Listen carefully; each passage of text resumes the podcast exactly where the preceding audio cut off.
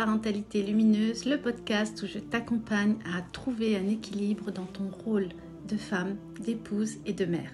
Je suis Dalila, maman de six enfants, enseignante et spécialisée dans la psychologie de l'enfant et de l'adolescent et en parentalité.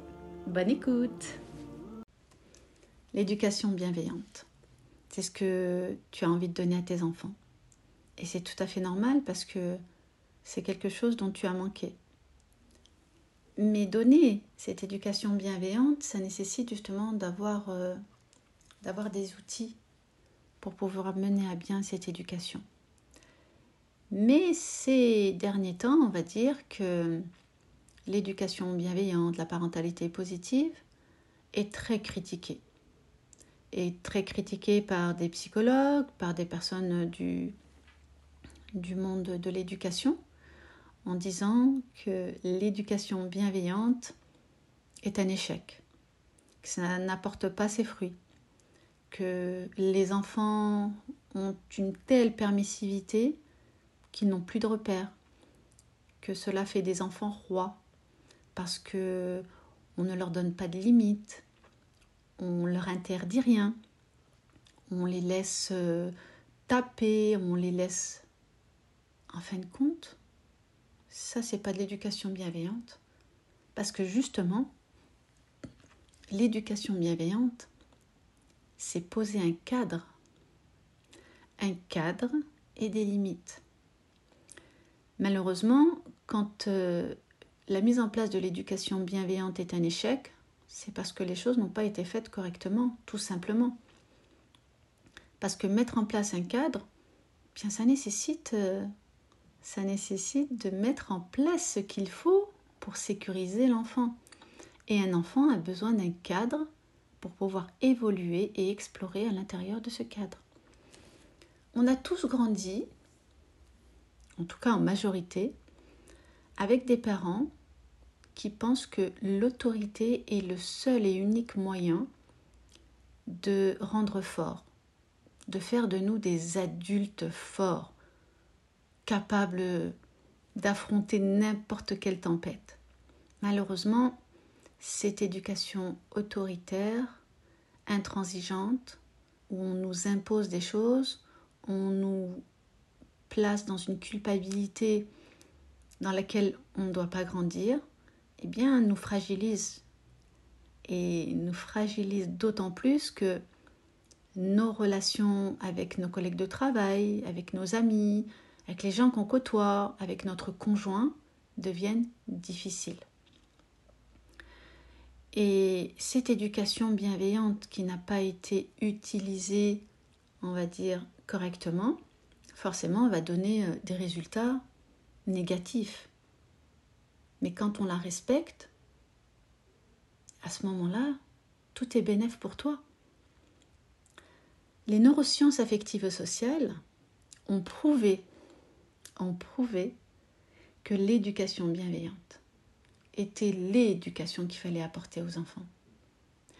Et c'est cette même, euh, ces mêmes études de neurosciences affectives sociales qui prouvent finalement que l'éducation du prophète Aïssat Selem envers les enfants, c'est cette éducation qu'on doit avoir.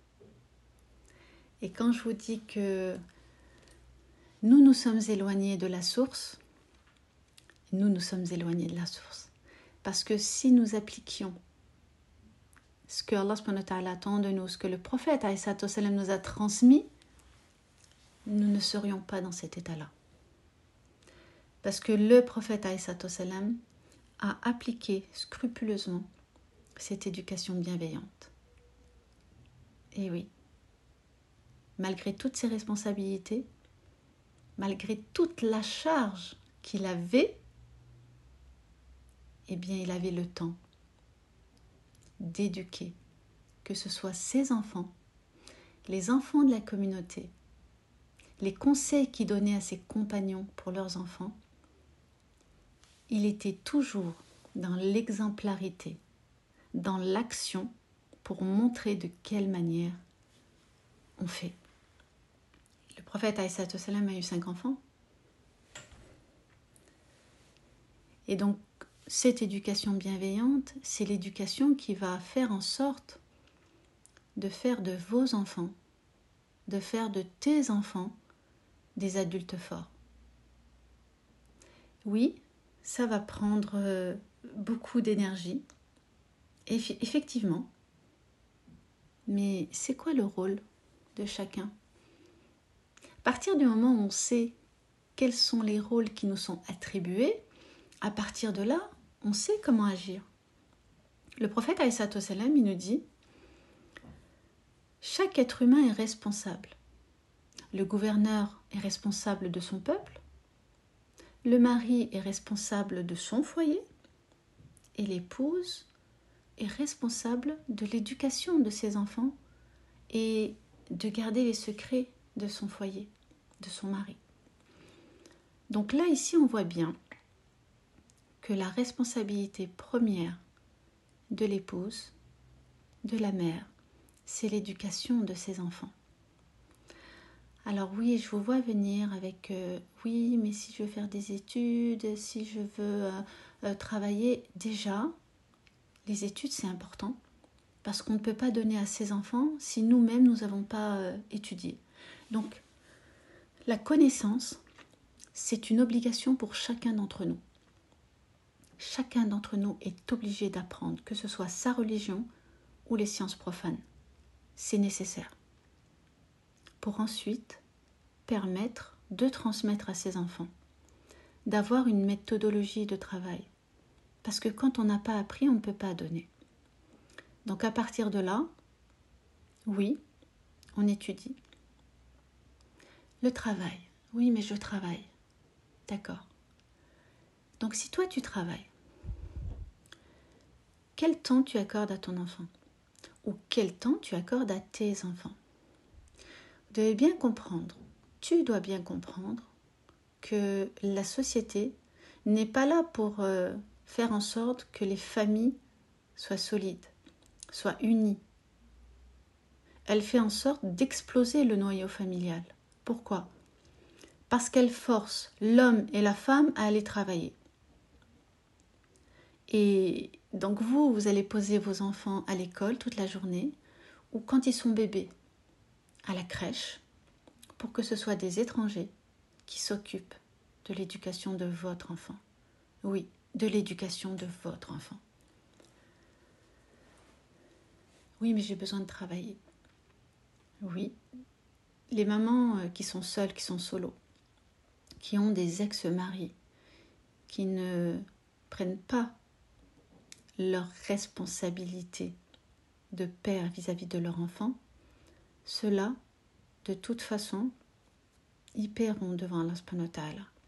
Chacun récoltera le fruit de son action. Et quand je parle de trouver un équilibre au niveau du travail pour pouvoir se détacher du temps de qualité avec son enfant, c'est fondamental. La société, elle est en train de prendre vos enfants elle est en train de prendre vos enfants. Comment est-ce qu'elle prend vos enfants? Ben, Tout simplement, déjà à l'école, il les formate, dès qu'ils sont tout petits, à croire à des choses, à banaliser des choses qui ne doivent pas exister. Pour, quand ils rentrent à la maison et que vous disent une chose, vous, vous, êtes choqué, vous êtes scotché sur votre place en vous disant mais c'est pas possible, non, ma fille, non, mon fils, non. Et votre enfant, quand il va répéter ça à l'école, qu'est-ce qui se passe? Vous allez être convoqué. On va vous dire pourquoi vous parlez comme ça? Pourquoi vous dites ça? Ça veut dire que vous êtes contre? Donc si vous êtes contre, on va vous retirer vos enfants. Donc tout est prétexte à la menace. Tout est prétexte à vous enlever votre enfant. C'est une réalité. Ce n'est pas un, ce n'est pas deux, ce n'est pas trois. C'est un grand nombre à qui on enlève les enfants sans aucune excuse. Bien sûr, ça ne vous est pas arrivé à vous. Ça ne t'est pas arrivé à toi. Mais ça ne veut pas dire que ça ne risque pas de t'arriver. Donc c'est pour ça qu'il faut être vigilant. Regardez où sont les priorités. La priorité, c'est votre enfant. C'est votre enfant. C'est vos enfants.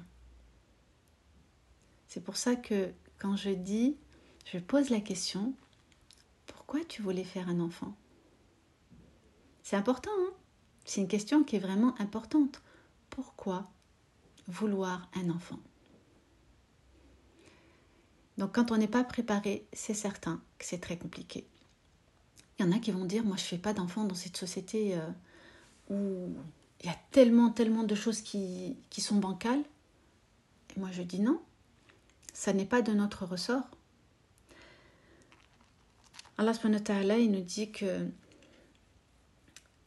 même si c'était le dernier jour et qu'il restait dans ta main une graine, eh bien tu la plantes. Parce que finalement, le résultat, il ne nous appartient pas. Il appartient à Allah Donc si nous, nous avons fait en sorte de faire que nos enfants puissent bénéficier d'une éducation qui respecte les règles de notre religion, de notre présence de qualité. Quand je dis présence de qualité, tu vas me dire, oui, ça veut dire qu'il faut que je sois tout le temps avec? Non, c'est pas ça. Une maman peut être toute la journée à la maison avec son enfant et ne pas être présente.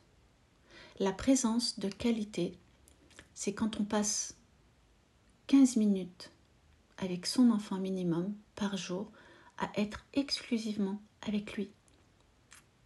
En passant du temps avec lui, en parlant, en jouant, sans regarder son téléphone, sans se lever pour aller euh, euh, tourner euh, la marmite, non, qu'avec lui. Ou à ce moment-là, il n'y a que lui qui compte. Donc ça, c'est très très important. Donc le résultat ne nous appartient pas, il appartient à Allah. Nous, ce qui nous incombe, c'est de faire l'effort d'atteindre un objectif. Et l'effort d'atteindre un objectif, c'est d'essayer de trouver les outils pour euh, atteindre cet objectif. Ne vous souciez pas de, de chercher le résultat. Bien sûr, tout le monde veut que son enfant réussisse. Tout dépend quelle est la définition de la réussite pour vous. Tout parent musulman a besoin d'avoir son enfant qui soit comme ci ou comme ça. Mais n'oubliez pas, ce que vous voulez de vos enfants, ça n'est peut-être pas ce que eux veulent pour eux. Donc le prendre en compte, c'est vraiment important et ça fait partie du respect qu'on a vis-à-vis de son enfant.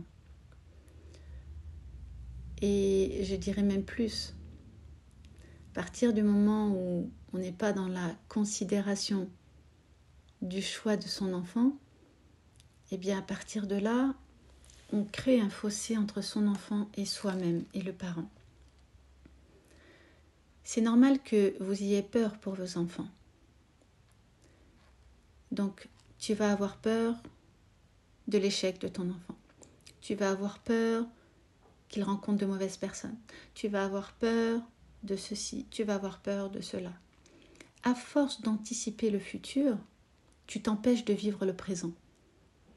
Et ce qui est important et vital, c'est de vivre aujourd'hui, ici et maintenant. Arrêtez de regarder en arrière. Arrêtez de regarder dans un futur dont vous n'avez aucune vision ni la maîtrise. Le futur appartient à Allah. Le passé ça ne sert à rien d'y retourner. Le passé doit nous servir justement à ne plus faire les mêmes erreurs dans notre présent, aujourd'hui, maintenant. Donc n'oubliez pas que ce qui est important, c'est de garder cette confiance et cette foi en Allah Le résultat ne t'appartient pas. Tu fais, tu demandes à Allah subhanahu et être trop exigeant, être trop exigeante risque de briser ce qu'on a envie de, de transmettre. Il n'y a rien que nous puissions transmettre à son enfant, que ce soit un enfant ou un adulte, peu importe. Quand il est question de transmettre quelque chose, ça doit être fait avec bienveillance. N'oubliez pas, hein, Allah ce qu'il a dit au prophète salam si tu avais été dur, personne ne t'aurait suivi. Donc c'est grâce à cette miséricorde, grâce à cette souplesse, qu'on arrive à transmettre un message qui sera audible. Je vous dis à très vite.